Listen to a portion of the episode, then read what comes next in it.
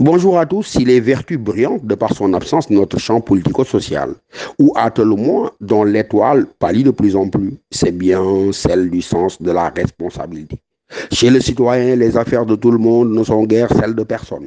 Et la chose publique, par quoi c'est défini d'ailleurs, la République elle-même, est devenue poubelle publique où s'amoncellent sans honte nos égoïsmes, nos cruautés et autres coupables lâchetés.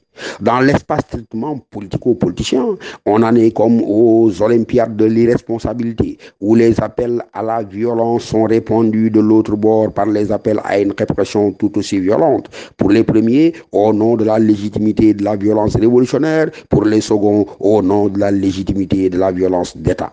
Pour le citoyen, la thérapie à cette perte du sens de la responsabilité est celle prodiguée par le citoyen de Genève, Jean-Jacques Rousseau lui-même, enseignant que, j'ouvre les guillemets, un peuple libre obéit, mais il ne sert pas.